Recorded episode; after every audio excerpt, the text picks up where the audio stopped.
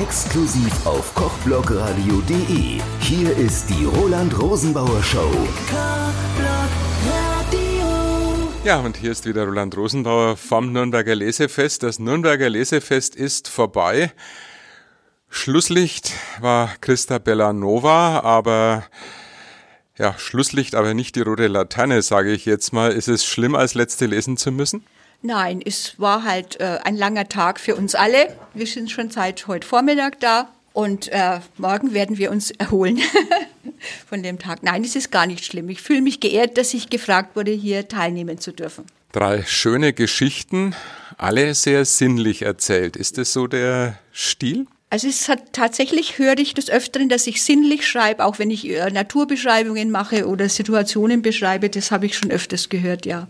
Ich weiß nicht, ob es mein Stil ist, müssen andere beurteilen. Vor allem die Betonung, die eine Geschichte auf das Hören, die andere Geschichte auf Riechen, also ganz spannend. Stimmt, das ist mir noch gar nicht aufgefallen. Jetzt muss ich sagen, ja, ja.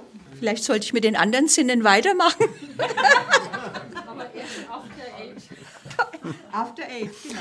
Genau, After Eight war ja der ja. Titel. Das war dem der Zeit geschuldet, denke ich mal. Zeit geschuldet, natürlich. Was sonst? ja, es war der Zeit geschuldet, ja. Ich wollte After Eight mitbringen und verteilen, aber die Packung steht, wie man so schön sagt, zu Hause am Küchenbuffet. Vielleicht schreibe ich einmal eine Geschichte über After Eight. Ja. Ich bin ja Schokolade nicht abgeneigt, wie man sieht. Christa Bellanova, ist ja. Bellanova der richtige Name oder Pseudonym? Nein, das ist mein richtiger Familienname. Wie ging es los mit dem Schreiben? Wie? Das weiß ich nicht mehr wie, aber ich weiß noch wann. Es war in der ersten Klasse. Ich konnte schon die Buchstaben, ich habe angefangen zu schreiben. Ich habe äh, eigentlich immer, ich habe sogar, ja, stellen Sie bitte Ihre nächste Frage, sonst fange ich an zu plappern von etwas, was Sie gar nicht hören wollen. Ja gut, Buchstabengeschichten, die entstehen irgendwann mal. Wann kam eigentlich dann die Idee, mal so eine eigene Geschichte zu erfinden? Ich erinnere mich nicht mehr. Das ist was, was ich eigentlich schon immer gemacht habe. Oder die erste Geschichte, ist die noch im Kopf? Das war sicherlich in der Schule irgendein Aufsatz, wo ich eigentlich immer gute Noten bekommen habe in Deutsch bei Aufsätzen. Mit, bei Dingen, wo man die Fantasie spielen konnte. Die Fantasie, die wurde durch Bücher inspiriert oder war es unabhängig? War das sowieso da? Nee, ich habe eine blühende Fantasie, aber ich lasse mich inspirieren von Begegnungen mit Menschen. Äh, ich mache ja auch Stadtführungen in Nürnberg, äh, von der Historie der Stadt Nürnberg und so weiter. Gibt es literarische Vorbilder? Ja, ich schreibe ja Kurzgeschichten. Natürlich alle äh, Frauen, die Kurzgeschichten schreiben. Ulla, Ulla Hahn mag ich sehr. Alice Munro, genau, ja. Ulla Hahn hat ja erst sehr spät mit Kurzgeschichten begonnen. Die war ja eigentlich Lyrikerin. Ja. Die Lyrik fasziniert sie auch? Ich muss gestehen, dass ich in der letzten Zeit, ich hatte mit Lyrik nichts am Hut, nie. Also jahrelang nicht, niemals nicht. Ich fand es kitschig, aber in der letzten Zeit, es lyrikt mich. Zunehmend. Ja gut, wenn man die kurzen Verse der Lyrik nimmt und die Metaphern und alles in lange Prosa einbaut, dann ist man ja eigentlich äh, bei den Dingen, die Sie schreiben. Möglich, ja. Ich lasse mich überraschen, was noch alles auf mich zukommt in meinem Kopf. Gibt es irgendwelche Lieblingsthemen?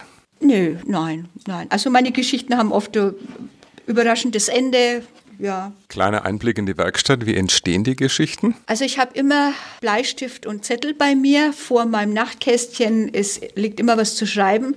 Die besten Ideen treffen mich zwischen Wachen und Schlafen, kurz nach dem Aufwachen habe ich die besten Ideen und die muss ich gleich notieren, sonst sind sie weg. Auch wenn man unterwegs ist, muss man immer was zu schreiben in der Handtasche haben. Also wirklich klassisch. Klassisch, ganz klassisch, heilig, altmodisch, klassisch. klassisch. Kein Smartphone oder Diktiergerät zum Reindiktieren? Ich besitze schon ein Smartphone, aber ich schreibe mit der Hand zuerst mit der Hand auf die Rückseite von Werbeblättern oder was weiß ich, weil ich schmeiße nichts weg. Ich bin, unsere Generation ist noch sparsam.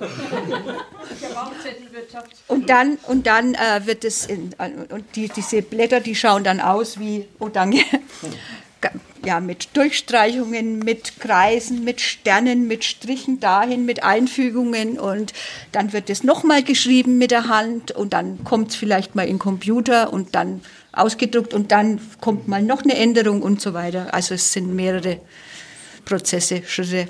Ja. Also die Geschichten sind richtig im Fluss. Ja, ja, ja. Schreiben Sie die Geschichten oder schreiben die Geschichten sich selbst? Ja, das ist eine gute Frage. Es ist teils, teils. Manchmal geht es wie von selbst, dass es fließt. Manchmal muss man sich schon auch ein bisschen überlegen.